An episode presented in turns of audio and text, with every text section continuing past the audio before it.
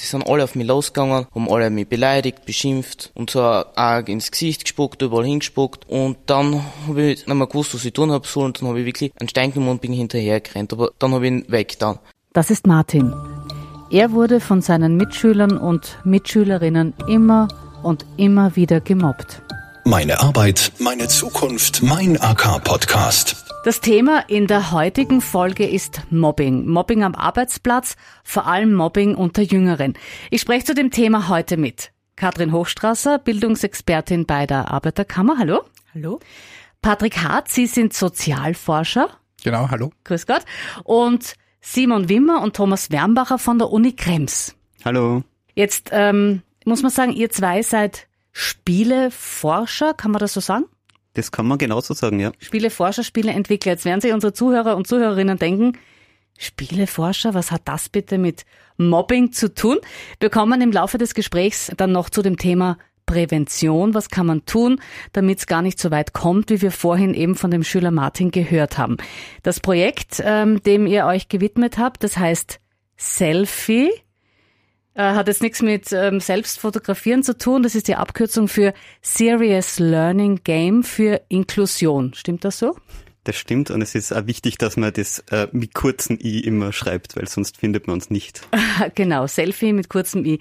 Was das kann und wie das helfen soll, Mobbing vielleicht zu verhindern, dazu kommen wir dann ein bisschen später. Bevor wir zum Spiel kommen, möchte ich mit Ihnen noch ein bisschen allgemein über das Thema Mobbing sprechen. Der Begriff kommt ja aus dem Englischen to mob und das heißt so viel wie bedrängen, anpöbeln, attackieren, angreifen. Und ähm, Kathrin, wenn ich jetzt anpöbeln, beschimpfen hernehme, die eine sagt zur anderen, du blöde Kuh, ist das schon Mobbing? Nein, das ist auf keinen Fall schon Mobbing. Ähm, es hat ja immer schon Streitigkeiten ähm, gegeben unter bei Schülerinnen, sei es ähm, im Bereich der Berufsschule, sei es ähm, in anderen äh, Schulformen und Typen.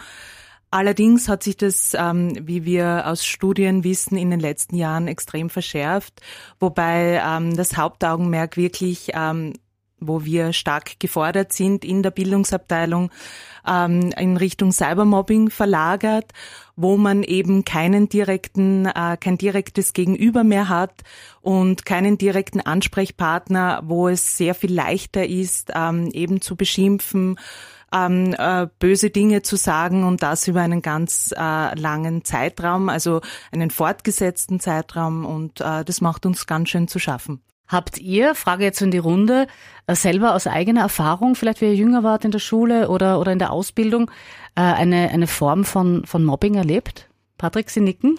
Ähm, ja, natürlich. Es ist ja, glaube ich, das, was es heute so unterschiedlich macht im Vergleich zu früher, mhm. durch die ganzen technischen Möglichkeiten, die man heute hat, ähm, es Jugendlichen oder Kindern wesentlich einfacher fällt, als das früher der Fall war, dass man Mobbingverhalten zeigt, dass man andere beleidigt und so weiter. Und das Wichtige ist dabei aber darauf zu beachten, dass es keinen Unterschied macht, ob jetzt eine andere Person ähm, physisch gesehen, wenn sie mir gegenübersteht, beleidige, oder ob ich das übers Internet oder über WhatsApp oder sonst irgendwie mache. Es ist immer das Gleiche. Aber was wir halt sehen ist, dass es, wenn man das übers Handy macht oder über den Computer, dass man wesentlich eine niedrigere Hemmschwelle hat. Simon Thomas, habt ihr was erlebt, wenn ihr so zurückdenkt?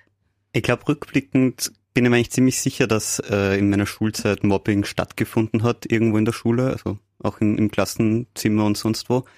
Ich merke aber auch, dass man da ganz oft erst im Nachhinein irgendwie draufkommt und quasi, dass das in dieser Weise stattgefunden hat. Und ich glaube, das ist auch Ziel von dem Spiel, quasi aufzuzeigen, wie erkenne denn eigentlich Mobbing? Das Spiel, das schauen wir uns nachher eh noch ähm, ganz genau an. Katrin, weil wir jetzt schon ein bisschen in der Vergangenheit sind, kann man sagen, früher hat es weniger Mobbing gegeben. Der Patrick hat gemeint, das war eine andere Form von Mobbing. Durch die Technik äh, passiert jetzt viel mehr. War das damals anders? Vor 20, 30, 40 Jahren? Ja, auf alle Fälle. Also ähm, sowohl die digitalen Endgeräte als auch die sozialen Medien haben da ähm, ganz viel möglich gemacht, sage ich jetzt einmal. Und ich glaube, die äh, Covid-Pandemie hat das Ganze noch einmal beschleunigt. Das sehen wir auch in unserer neuesten Studie, weil es einfach das ähm, mediale Verhalten noch einmal ein anderes geworden ist und ähm, einfach leichtere Möglichkeiten ähm, es eben gibt, andere auszugrenzen oder andere ähm, hinabzusetzen. Und ähm, was wir auch beobachten, dass einfach die Zivilcourage da vielleicht als Dritter einzuschreiten und so einen Kreislauf zu durchbrechen einfach immer weniger wird bei den Jugendlichen. Ihr habt jetzt ähm, eine neue Studie herausgebracht. Was wolltet ihr da wissen? Was ist da rausgekommen? wie sich äh, das Verhalten eben verändert hat, jetzt wo man äh, quasi die Krise abgeschlossen hat.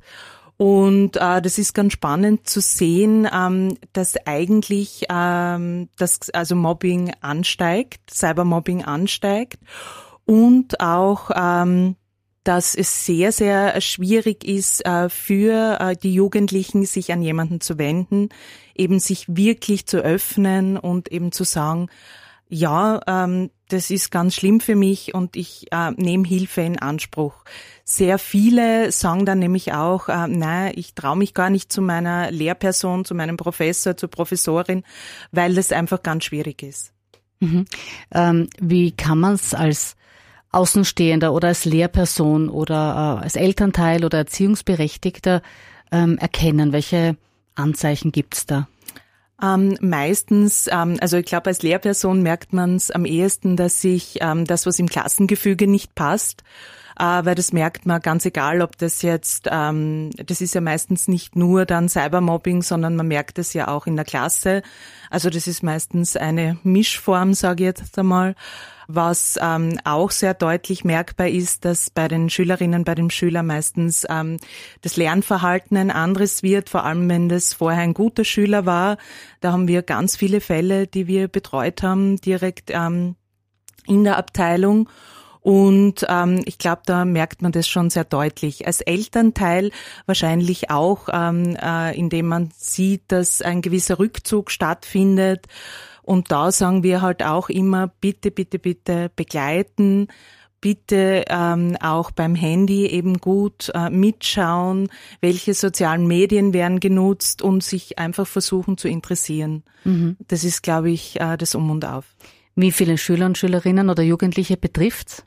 Unsere Studie äh, sind knapp äh, 1000 äh, steirische Schülerinnen und Schüler und zwei Drittel sind oder waren schon einmal von äh, Cybermobbing betroffen. In welchem Alter sind die Jugendlichen?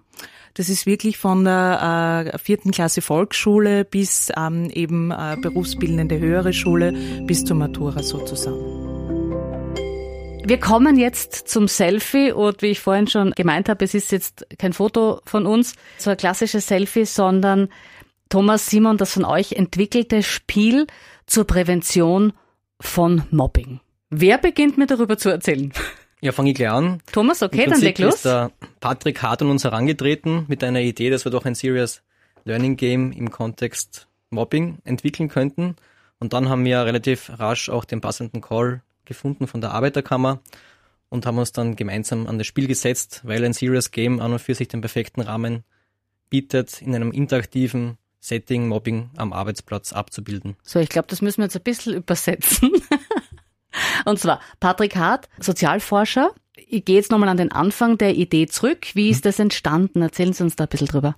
Die grundsätzliche Idee war, dass wir, was wir jetzt sehen ist, wenn es um Mobbing geht, wird es im virtuellen Raum schlimmer. Es wird häufiger und die Auswirkungen sind dramatischer. Und wir haben uns gedacht, was können wir dagegen tun? Und die Idee war dann, okay, wieso nehmen wir nicht die gleichen Möglichkeiten, über die gemobbt wird, und verwenden sie für was Gutes? Das heißt, wir wollen ein Spiel entwickeln, ein Videospiel, das Jugendliche auf ihren Smartphones spielen können und das sie direkt mit dem Thema Mobbing vertraut macht. Und zwar auf einen niederschwelligen, auf einen lockeren Zugang um ihnen einfach vor Augen zu führen, was für Verhaltensweisen, die sie erleben, sind eigentlich schon Mobbing und was ist nicht okay. Weil gerade so wie der Thomas vorher gemeint hat, bei Serious Games ist es einfacher, sehr komplexe Sachverhalte zu vermitteln. Das heißt, man muss den Jugendlichen nicht erklären, das ist Mobbing, das ist kein Mobbing, sondern man kann es ihnen direkt zeigen. Und zwar über ein Medium, mit dem sie schon vertraut sind. Mhm. Also wir haben uns gedacht, okay, probieren wir mal diesen Ansatz. Und das ist die zentrale Idee von Selfie. Dann ging's zu den Spieleentwicklern an die Uni Krems und es heißt, machen wir ein Spiel. Und zwar ist es so, dass wir nicht selbst die Spielinhalte alleine entwickelt haben, sondern dass wir eben Unterstützung gehabt haben von der Uni Graz, von der Sabine Klinger und der Lisa Mittischek, die eben maßgeblich auch daran beteiligt waren, die Situationen zu entwerfen, die Dialoge zu schreiben. Also um was geht's im Spiel und wie kann man dann die, auch die Strategien zur Bekämpfung von Mobbing abbilden. Okay, wir starten jetzt ganz, ganz am Anfang. Wie ist das Spiel aufgebaut? Worum geht's? Wie funktioniert's? Wen spricht's an? Also ihr merkt schon Fragen über Fragen. Gut, dann Simon. übernehme ich wieder. Mhm. Also grundsätzlich haben wir mal selber überlegen müssen, wie brechen wir das Spiel runter? Also wir können natürlich nicht alle Inhalte auf einmal in ein Spiel packen. Es ist einfach, das Thema ist zu groß, man muss es reduzieren. Und eh wie der Thomas schon gemeint hat, es war super, dass wir da quasi Partnerinnen von der Uni Graz gehabt haben. Und mit denen quasi gemeinsam haben wir geschaut, welche Bereiche wollen wir abdecken, welche können wir abdecken. Und dann haben wir es eingeteilt in, wir haben es Levels genannt. Ich glaube, Levels ist vielleicht nicht unbedingt der richtige Begriff, aber drei Episoden kann man es eigentlich nennen, ähm, die das Spiel erzählt. Und innerhalb vom Spiel wechselt man zwischen drei, also man bleibt dieselbe Person, aber man wechselt in drei Bereiche. Also im ersten Bereich, in der ersten Episode nennen wir es, ist man selber die gemobbte Person. Man kommt neu in ein Unternehmen als äh, junger Lehrling und es widerfährt einen Mobbing. Also man wird nicht ernst genommen, man wird auf das, man wird aufgrund vom Alter quasi äh, nicht ernst genommen oder weil man halt die, der Neuer ist. Gibt's da auch Unterschiede? Also Altersmobbing, äh, Mobbing, wegen der Hautfarbe oder ist es ist da auch ein Unterschied? Also innerhalb vom Spiel ist es so, dass wir quasi ähm, in der zweiten Episode wird eine Person aufgrund der Hautfarbe gemobbt. Ah, okay. Die spielt man dann aber nicht selber, sondern quasi, da ist man in dieser anderen Rolle. Man ist quasi in diesem, ich habe gelernt, das heißt Bystander-Effekt. Ähm, man ist quasi, man, man wird Zeuge von diesem Mobbing und muss dann selber quasi das erkennen und überlegen, greife ich ein und wenn ja, wie? Und was kann ich eigentlich machen? Und ähm, damit hat man das zweite auch schon quasi besprochen. Die dritte, letzte Phase vom Spiel ist dann, dass man selber in einer Führungsposition ist und ähm, die MitarbeiterInnen, ähm, da passt was nicht, da, da geschieht Mobbing und man muss quasi auf einer strukturellen Ebene Maßnahmen ergreifen, dass man das verbessert, die Situation. Unsere Idee dahinter ist auf jeden Fall, dass wir, ähm, wie nennt man das, äh, Awareness, wäre glaube ich das englische Wort dafür, Bewusstsein bildet. Für was ist eigentlich Mobbing, ähm, wo beginnt's, was mache ich, wenn es mir wieder fährt? Und auch quasi welche Ansprechpartner, Ansprechpartnerinnen habe ich, was gibt es, wo kann ich Hilfe von außen bekommen. Als Spielmechanik ist es so, dass man ähm, nachschauen kann quasi und ernste Inhalte quasi abrufen kann und dann auch schauen kann, ähm, was gibt's denn für eine Stellen, die, die ich kontaktieren kann, wenn mir Mobbing widerfährt. Diese Infos kriege ich auch in dem Spiel oder, oder wie Die werden funktioniert das? innerhalb vom Spiel freigeschaltet, genau. Aha, okay. Wie lang dauert so ein Spiel? Das kommt immer darauf an, weil neben der Geschichte gibt's natürlich auch extrem viele verschiedene Dinge zu entdecken innerhalb von der Spielwelt. Es ist ja immerhin nur ein Spiel, also man will ja irgendwie sich ein bisschen frei bewegen können und Sachen erkunden können. Ich glaube, möglich ist alles zwischen super schnell durchhuschen durch das Spiel in, sagen wir, gute 30 Minuten auf drei Stunden Spielzeit, wenn man wirklich alles erkunden will und vielleicht alle verschiedenen Wege ausprobieren will. Ich habe ja erzählt vorhin, ich habe das ja gestern ähm, probiert und ich bin nicht wahnsinnig weit gekommen, weil man dann gedacht habe, hm, irgendwas ist da kaputt oder ich bin zu dumm. Aber Sie haben mir erklärt, die erste Rolle ist eben, also ich bin die Gemobbte quasi und, und komme äh, tatsächlich absichtlich nicht weiter. Ja. Und ich glaube, die Erfahrung, was Sie da gemacht haben, ist genau das, auf das wir raus wollten. Es fühlt sich wahnsinnig schlecht an. Es fühlt sich an, wie wenn was kaputt wäre, wenn quasi an jeder irgendwie was äh, in den Weg legt, in dem das einfach keine Infos gibt. Und nur wenn man der, die neuer ist, ähm, nicht ernst genommen wird. Das ist genau der Punkt, was wir erreichen wollten. Kleiner Spoiler bei dem Spiel. Um weiterzukommen, muss man Hilfe in Anspruch nehmen. Ah, Beim Telefon. aha, ja, okay. Das ist vielen eines der, tolles, der tollen Möglichkeiten, die man mit einem Serious Game hat, weil diese, genau diese Idee ist, diese Frustration zu empfinden, das kann man mit so einem klassischen Informationsmaterial nicht machen. Und das ist eine Möglichkeit, wie man so Inhalte vermitteln kann, die wirklich nur über Videospiele vermittelbar sind. Also, dass man sich einfach, dass man wirklich fühlt, wie es ist, wenn einem die Arbeitskolleginnen und die Kollegen einfach die elementaren Dinge vorenthalten. Und man möchte seinen Job gut machen, man hat eine neue Arbeit, man ist motiviert, aber es geht nicht. Und wie, wie schafft man es, am Jugendlichen das zu vermitteln? Und das Spiel ermöglicht es eben sozusagen direkt die Emotionen zu erleben, die dann für den Gemobbten in der, in der Situation äh, erlebbar sind. Also auch die Interviews nur zu führen und sie dann aufzuschreiben, war auch für uns teilweise emotional so belastend, dass es dann auch immer wichtig war, Entlastungsgespräche zu führen mit den Leuten, die die Interviews gegeben haben, aber bei uns intern im Team. Also wir können es unterstreichen und dann muss man sich vorstellen, um wie viel schlimmer es dann ist, wenn man diese Sachen tatsächlich erlebt. Wenn wir schon so große Schwierigkeiten haben, dass wir das Haus sozusagen einfach nur darüber lesen. Mhm. Also das sind wirklich ähm, sehr extreme Erlebnisse, die die Menschen da haben. Ich glaube, es ist vielleicht da wichtig zu erwähnen, wir haben vorhin gesagt, das Spiel löst quasi Emotionen aus und ähm, es kommt ein gewisses Frustra Frustrationslevel auf. Das Spiel spielen versetzt dann nicht automatisch in die Situation, in der man wäre, wenn man selber wirklich tatsächlich im realen Leben gemobbt ist. Ich glaube, wird. Also das, das muss man einfach dazu sagen. Es kann Emotionen auslösen, aber es ist nicht auf dem Level, wie es den Betroffenen wirklich geht. Also das muss ja immer klar sein es ist trotzdem ein Spiel, auch wenn es die Emotionen auslöst. Und das hat man eben ganz oft bei, bei Serious Games. Sie können gewisse Emotionen transportieren, aber ich werde trotzdem, wenn ich quasi zum Beispiel von Rassismus nicht betroffen bin, nicht wirklich persönlich betroffen bin, kann ich das nicht über Spiel quasi ähm, die Problematik quasi wirklich erleben. Ich kann versuchen, mich anzunähern, aber es wird maximalst an der, also an der Oberfläche kratzen. Mhm. Ich glaube, das ist nur ein wichtiger Punkt, der erwähnt mhm. wird. Dazu darf ich was sagen. Wir werden wahrscheinlich das Spiel ja einbauen in unsere Workshops oder zumindest mitnehmen als weiteres Tool für Lehrerinnen und Lehrer. Ähm, was ich aber schon sagen kann, ähm, dass wir Rollenspiele machen in unseren Workshops und dadurch auch, auch dieses ähm, gewisse Maß an Betroffenheit dann oft auch schon da ist und äh, wir versuchen das aber auch dann eben immer gut aufzulösen und ähm, ich glaube, das macht schon was auch mit den Kindern mhm. und mit den Jugendlichen. Ich glaube, dass es wichtig ist, dass man das Spiel jetzt nicht alleine stehen lässt und sagt, okay, das ist es jetzt und mhm. das erzeugt Emotionen, sondern vor allem diese Begleitung durch Workshops, durch Unterlagen, durch äh, professionelle Gespräche, wie auch immer, dass das ganz essentiell ist und dass man das Spiel sozusagen als weiteres Werkzeug sieht, das man verwenden kann für das Thema, aber nicht, dass das Allheilmittel jetzt. Ja, ich glaube, das gibt sowieso nicht in diesem Fall.